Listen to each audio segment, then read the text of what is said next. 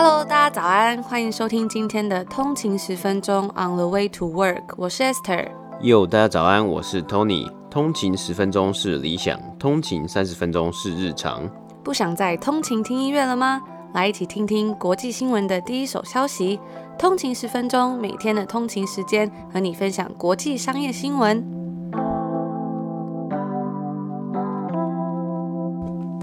安，今天是十月二十六号，礼拜一，欢迎回来通勤十分钟。大家早安。那今天其实还是温哥华时间的十月二十五号星期日，不知道大家今天有没有有一点 Monday Blue？那我们今天也会为大家带来一些新闻，希望可以让大家一扫星期一的这种。Monday Blue，没错。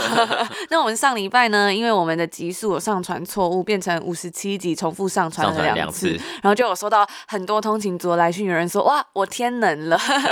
就是有一种回到过去的感觉。也收到很多大家私讯的鼓励啊，留言，也有通勤族到 Apple Podcast 上面给我们五星评论，说哎，好像上错集了，很想听新的，就是很谢谢大家的支持。而且我们才发现，原来真的有这么多人是准时早上收听。收听嗯、还有看到有一位通勤族说。他把 Apple Podcast 就是用用手机的连接还是捷径，因为我是有点三 C 白痴，不太懂。那他就说把它设定成他每天早上的闹钟，可能有新集数的时候呢，他就是用这个 Apple Podcast 的这个通勤十分钟节目来叫醒他，我觉得超厉害的。我有看到有通勤族跟我们分享，他好像早上没有听到，然后就觉得哪里怪怪的，这样很像就是要该喝咖啡没有喝咖啡，有种烟瘾的感觉，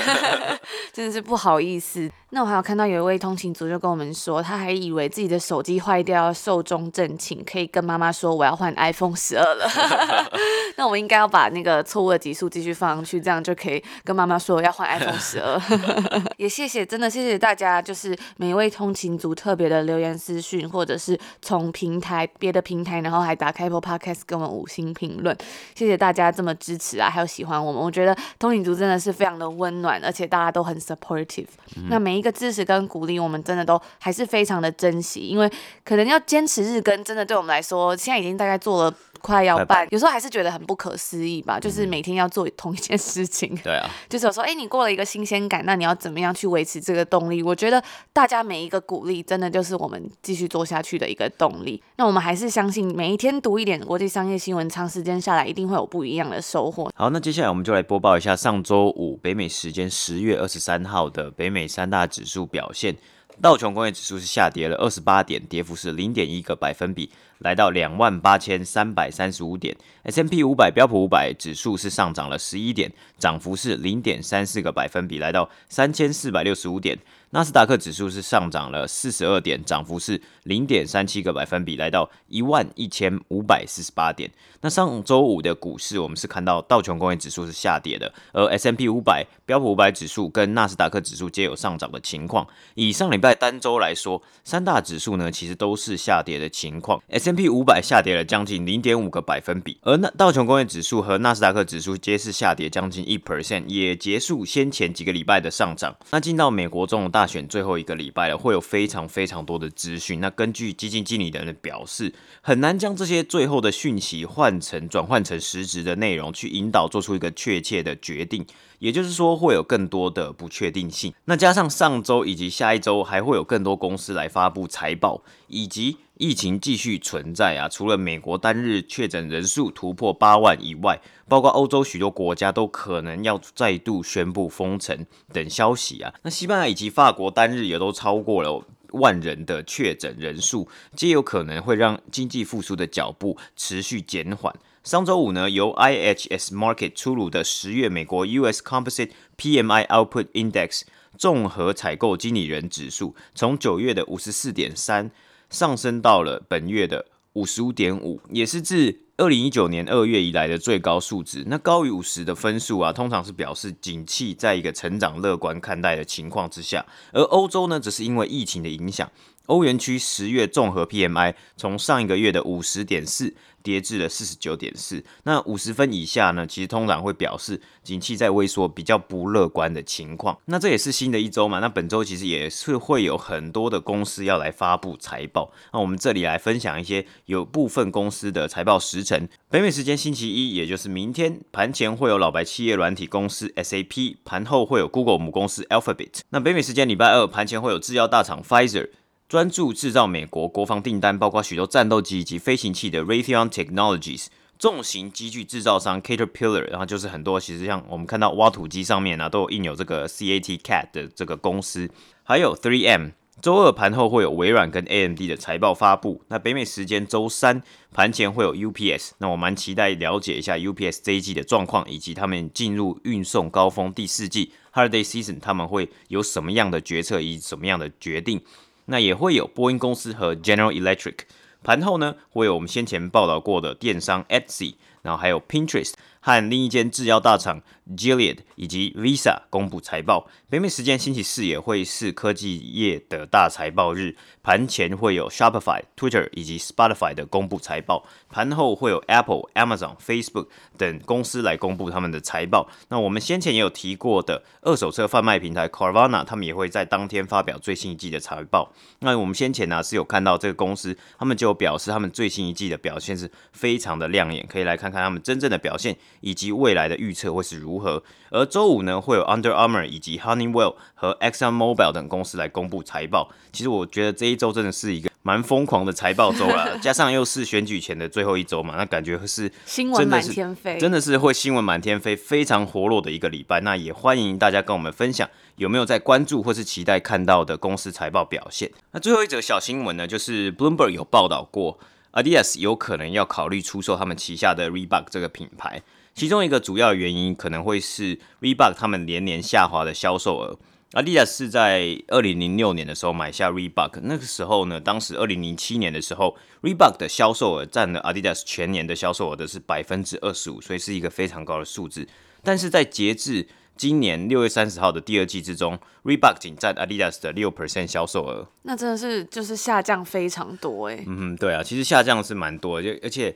这几年其实也明显看出来，Reebok 的影响力啊，在消费者心中的影响力，其实完全是比不上 Nike 或是 Adidas。我觉得比较印象应该是最近大家想要 Reebok 这个牌子，应该是比如说在做一些买一些机能性啊，或是重训的鞋子，嗯，对，而不是再像以前就是可能各种鞋款啊比较流行的感觉。嗯、就是它自从被 Adidas 收购之后，他们有一个不一样的策略。嗯，就是它可能有策略比较像是我们讲的重训啊，还有它有驻足在呃像是 CrossFit 这种健身的啊，还有像是它主要的 appearance 主要的出露，好像都是在像是格斗啊 UFC，我记得它也算是蛮大的市场，只不过整体来说跟其他的那种北美四大运动，你说篮球、棒球等等，其实还是差蛮多的。像是在两千年初的时候，Reebok 曾经一度是成为 NBA 官方唯一球衣。授权商嘛，那也他也有曾经签下过像 e l l e Iverson 这个重量级的篮球明星做代言，那那个时候其实销量就非常好，包括有很多那个 Allen Iverson 的这种签名鞋嘛，代言鞋款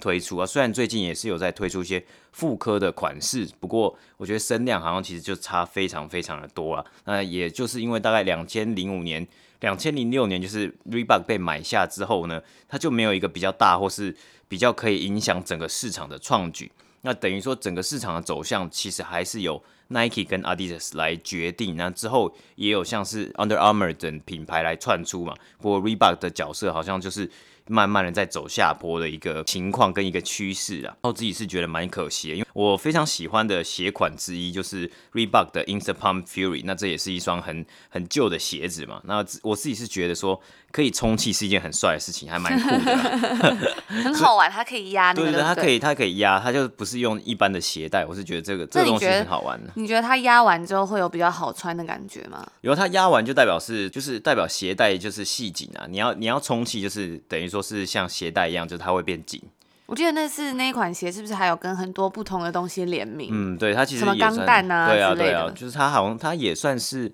呃，他也有跟什么像 Bape 啊，就日本的很多潮牌啊等等的有联联名，但是我觉得那个声量好像都是还是始终不及其他你说 Nike 啊或 Adidas 这些品牌，或像近年来 Kanye West 的 Easy 啊，就是在年轻人心中是比较。潮啊，或是比较想要追求的一些 趋势啊，对于 Reebok 来说，应该希望可以找到问题，然后是去好好的改善啊，因为毕竟它也不缺乏一些好的产品可以跟大家分享。我觉得有时候这种潮流的改变真的是很措手不及耶，嗯、像是最近有时候在外面走啊，然后就会看到那个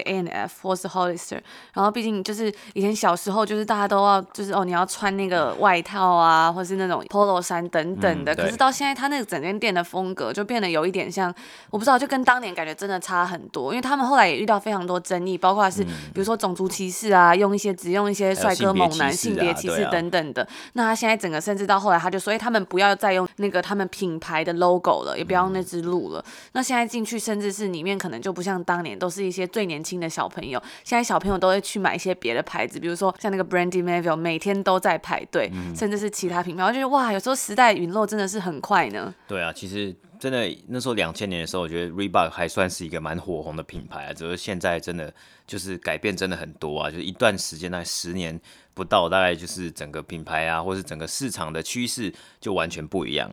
那其实根据外媒报道啊，有可能的买家是两间公司，第一间公司是 VF Corp，那这间公司它其实旗下就有像是 Timberland、还有 Vans 跟 North Face 这些品牌。那另外一家公司呢，就是中国的安踏体育，他们旗下其实他们也拥有 Fila 这个品牌，以及成立于温哥华的始祖鸟 Arc'teryx，它也是被安踏所收购了。那这个 Arc'teryx 呢，它也是一个户外运动用品的品牌，只不过它的这个定位是比较在中高价位、比较高单价的一个运动用品，就是一些比如说防水啊，那或者是去极地的地方、嗯、比较冷的地方，或者是它里面的那个整体设计都是感觉比较成熟一点，嗯、颜色也比较稳重。好，那这就是今天的北美三大指数播报，以及下周的有一些公司财报的一个日程表。那大家如果有兴趣的话呢，其实也可以在自己的 calendar 上面把这个日期记下来，都可以关注一下这些消息。嗯其实我觉得下周的财报发表啊，还蛮多不同的产业，不只是科技业，还有我们刚刚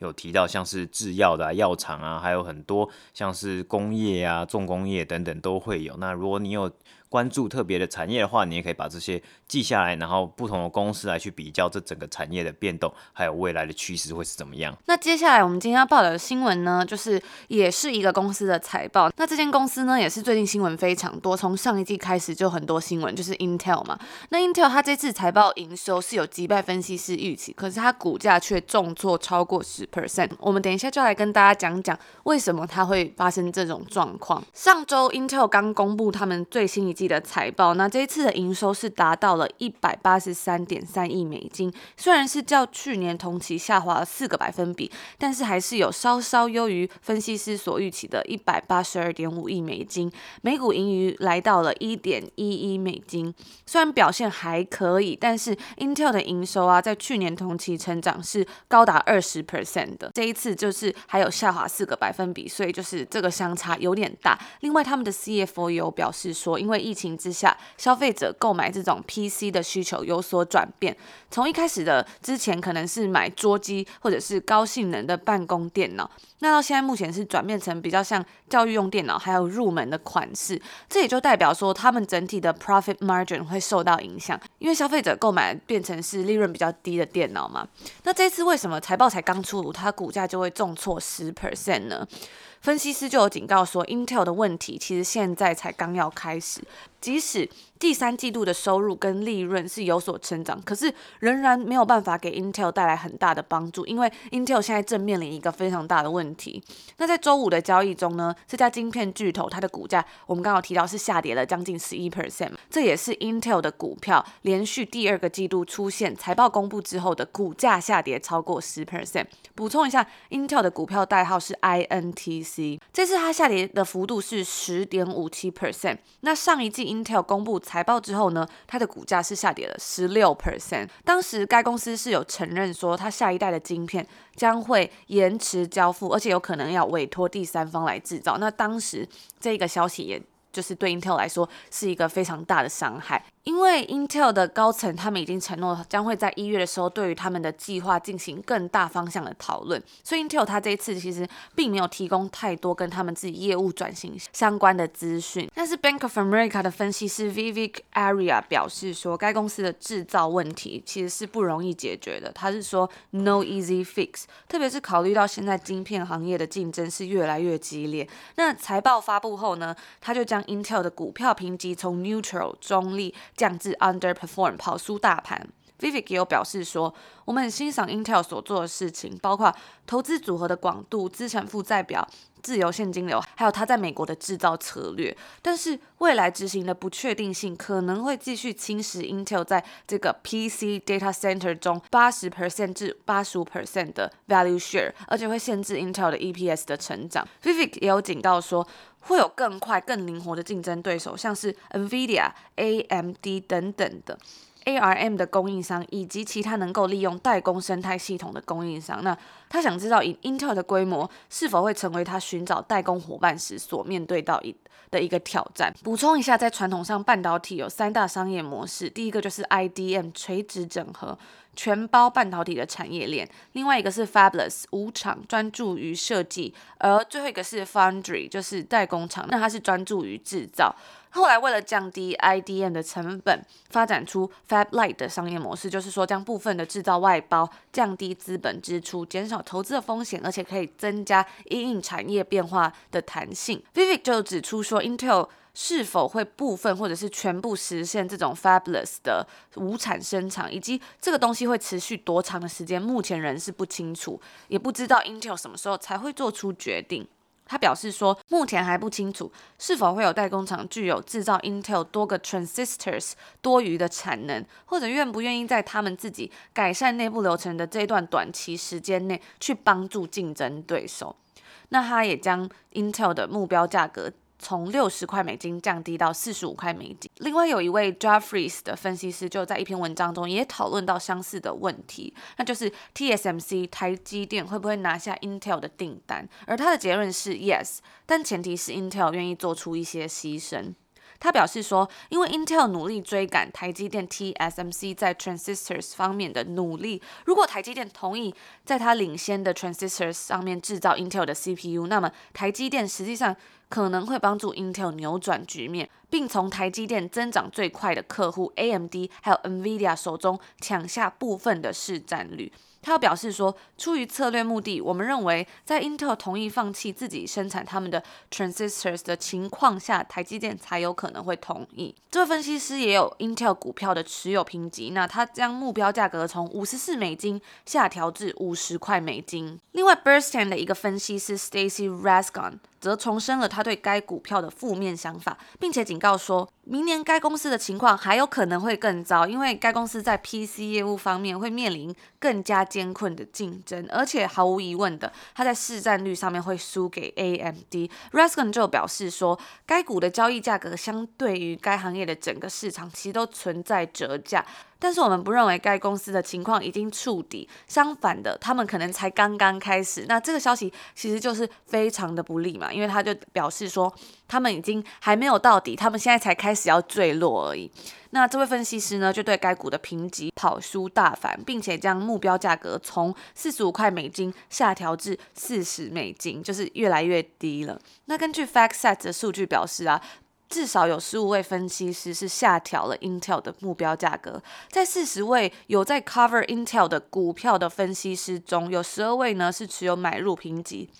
有十八位是具有持有评级，而有十位呢，则是具有卖出。平均的目标股价是五十四块点六四美金。那 Intel 的股价在过去三个月中已经下跌了二十 percent，对比这个道琼工业指数，则是下跌了零点九 percent。那这就是我们今天要为大家带来这个 Intel 的财报，以及为什么它这一次的表现。大概是算普通平平，可是它的股价却下跌了非常多的一个原因。我觉得其实还蛮有趣的。有时候你看到那些数字，其实你很难去了解它背后背后的意义啊，或是故事。那根据每天看这些报道，或是听这些分析师不同的一些层面的分析，就会更加了解整个产业。嗯，而且有时候它的股价下跌啊，或者股价上涨啊，很多一一部分，我们都看到财报出来之后看的。并不是完全都是财报的表，就过去的表现，而是去看放眼未来，它整个这间公司它的财报的表现，它的放在整个产业里面，它未来会有什么样的影响？那代表这一次等于说 Intel 的影响其实非常大，就是它有可能会跑输，或是有可能会输掉他们的 market share 啊，或是输掉他们其他跟其他竞争者的一些优势，所以分析师是觉得说，呃，未来是不看好的了，蛮担忧的。那除此之外呢，除了这些财报之外，分析师也会观察说，哎，整个目前整个市场的趋势是怎么样，所以也是不单只有看这些数字啦。嗯哼，没错。那这就是我们今天为大家带来的一个简短的报道。那下周会有更多的财报公布，就让我们一起拭目以待。嗯、节目的最后呢，我要分享一下我在 Apple Podcast 上面有看大家的评论。那有一位他是叫通勤十分钟任督二脉通，哇，我觉得真的超有创意的，还有押韵呢。对啊，那他就说很棒的频道，目前唯一听到每日更新的 Podcast，推爆 Tony and Esther，每天通勤的陪伴，肚子里的墨水因为你们积少成多。我觉得这位通勤族感觉本来就是墨水十足哎，他就是文笔很好，文笔还不错。对，他们有讲到有一个说每日更新的 podcast，我觉得现在其实回来看，真的是我们就看到我们真的有好多集哦。真的，我有看到之前有通勤族跟我们分享，他真的是每一集都有听完，就每次听完之后，Apple Cast Podcast 上面会有一个全部听完了啊。我觉得也很厉害，因为我有时候自己回去看，我都觉得哇，怎么出了这么多集？真的，大家如果每天都有听，我觉得真的是可以很佩服大家。鼓掌，鼓掌。那另外有一位通勤族，他叫做 GFMF，他说不推荐不行，从 Android 换到 iPhone 十二，怎么这么好，立马就换手机了，哦、真的非常快。他说赶紧来给个五星五分评价。那我们就是谢谢这位 Jeff。另外有一位通勤族呢，我觉得非常的感动，他跟我们分享了就是他的一个心得，他终于把我们的 Podcast 追完了。刚才讲说有没有人追完，就有有通勤族真的很多都是追完。大家如果追完，真的可以就是跟我们讲，很感动。他说他本来是一个三分钟热度，完全不想接触新闻跟美股的人。某天不想听音乐，因缘际会点开了通勤十分钟。我发现还蛮多通勤族都是在阴错阳，也不是阴错阳差，缘分啦，就是缘分之下发现了我们的频道。而且大家蛮多都是看到十分钟，以为真的十分钟，没想到点进来每一集都三十分钟，就会觉得到底是怎样？哎、欸，你把我要讲的东西讲掉了。他说点开才发现根本不止十分钟，一开始还想说怎么这么久，我是不是被骗了？不好。意思，那他就说想听着听着，连假日都会不分时段打开当成背景音乐，听着你们分享国际新闻。有一阵子很喜欢听到你们解释一个英文名词，立刻打开 Google 翻译意思，但最后就是大多是自己拼错而搜寻不到，听久了大概就懂意思了，之后就默默记下来了。诶，其实说到这个啊，我其实就觉得讲到这个英文学习，我也蛮有心，就是不是蛮有心得，就是听到这位通勤族分享，就是有时候啊。我以前在读，比如说英文的小说或什么时候，真的是一开始会一个字一个字去查，可是这样真的是读超慢。后来就发现，其实真的是你多看几遍啊，然后你感觉那个前后文什么，你就会感觉出来。所以我觉得就是这样的学习方式，真的也是算是一个蛮深刻的吧。就会比起你说真的去查字典啊，然后硬背下来自己的这样子，感觉前后文摸索，其实我觉得也是一个很好的学习方式。或者说多听几次啊，因为有时候好像。听几次，你的印象会比较深刻。比起说哦，单独去查一个单字，或是以前在学英文的时候，哦，就为了这个单字去查字典，那很快就会忘记那个意思。我记得以前在学英文的时候啊，还会就是带一个小本子，然后里面就是记很多单字。当然就是也是记蛮快的啦。只是后来就发现说，还是这种自然而然的学习方式才是会真的蛮深刻的。那另外呢，他也有说自己本身也是做财务相关，但对各个产业完全不了解，不知道怎么去理解。在充斥着夸大不实的各个新闻中，你们的播报是我每天最期待的事情之一。有时候看新闻会发现，哎，这个我听过，像是昨天午餐听到大同股东的后续发展，市场派夺下了董事席次，又或是上礼拜听到同事在讨论 Lululemon，中午吃饭，哎，Lululemon 真的是非常的热门哎。中午吃饭和同事讨论着福特汽车的自动驾驶，这些公司跟产业发展都是从你们的 podcast 上吸取的知识，这些都是过去完全没办法想象的情况。这次博客来会员日有购入你们曾经推荐的 Mindset 跟 Talking to Strangers 的中文版，正努力养成阅读的习惯，还想。多听你们推荐好书，真的真的很谢谢你们。希望持续下去能够有所突破，就像你们常常提到的一个一万小时的定律。也希望你们在加拿大好好保重身体，一起成长，一起加油。真的很开心有你们这么棒的 podcast 出可以出现在我的生活中，触发了我对世界的好奇。那我最后很感动，就是这位通勤族啊，他还有拍下来他买的这两本书的照片。其实有时候我们在这里分享给大家，只是应该是算是说可以激发起大家的一个兴趣，对于于。这些新闻的，嗯，一个感觉吧，可能你就会开始想要查更多东西。像上次之前也有一位通勤族是分享说，他常常听我们的新闻之后，他会去查一些 CEO 的报道，然后看他们的谈话，这样也可以学习到很多，能够跟大家分享啊，分享这些事情，真的是一个很幸福、很开心的事情。可是其实最重要的还是要自己阅读跟自己做功课。那我也很感动，就是。真的很多通勤族都非常的认真，而且很开心，大家会愿意跟我们一起共同成长。那看到大家的努力，我觉得。其实我们真的也更有动力继续做下去了。那另外一位通勤族呢，他就是说，我们一开头讲到这个手机坏掉寿终正寝，以为可以跟妈妈说要换手机的这位通勤族，他就说非常感谢你们一路以来的优质节目，我是从第二季开始追的，每一集都让他获利良多。因为我自己有在操作台股，会想了解不同产业的新创公司，相信这些对自己的眼光跟观点都很有帮助。还有你们的声音真的是支撑我起床后的无力，发现真的很多通勤族都这么说呢。我觉得有时候要起床真的好难哦，尤其是现在天气越来越冷了，就是早上要起床真的是困难重重。对，我也觉得有时候要起床，就是有时候你一有赖床的念头，然后就很难起床，然后所以我每次每天起床，我都是逼自己说，要只要闹钟。想了，然后就马上要跳下床，这样子。那你还蛮有自制力的。像我现在就是想象一些比较开心的事，比如说，我觉得给自己一个那个叫什么一个事情来想象，好像会好一点。比如说，就想象有一个你要吃一个很棒的早餐，或是你就想象说，哎，我等一下要来很认真的泡一杯咖啡，这样，然后可能就会比较有动力起床。就是一个起床的动力，motivation，给自己一个 motivation，还有一个算是 incentive，是不是 诱因？不知道大家自己起床的动力是什么？那他还有说，他现在是大一刚升大二的学生，除了学校课业繁重，然后因为有操作股票，有时候压力会很大，尤其是期中、期末念书也要面对可能会赔钱的情况下，一早起来听你们声音，就有一种。整天能力都充满的感觉，像喝了一桶咖啡差不多，然后压力就不会这么庞大，真的很赞。目前股票来来回回一场空，没有赚也没有赔，等以后有稳定获利，一定会用行动支持你们。那我觉得有时候真的是很容易在生活上面对是各种的压力。我发现大大家现在其实好像压力真的都蛮大的。我们在上前几集跟大家分享这个冥想 APP 之后，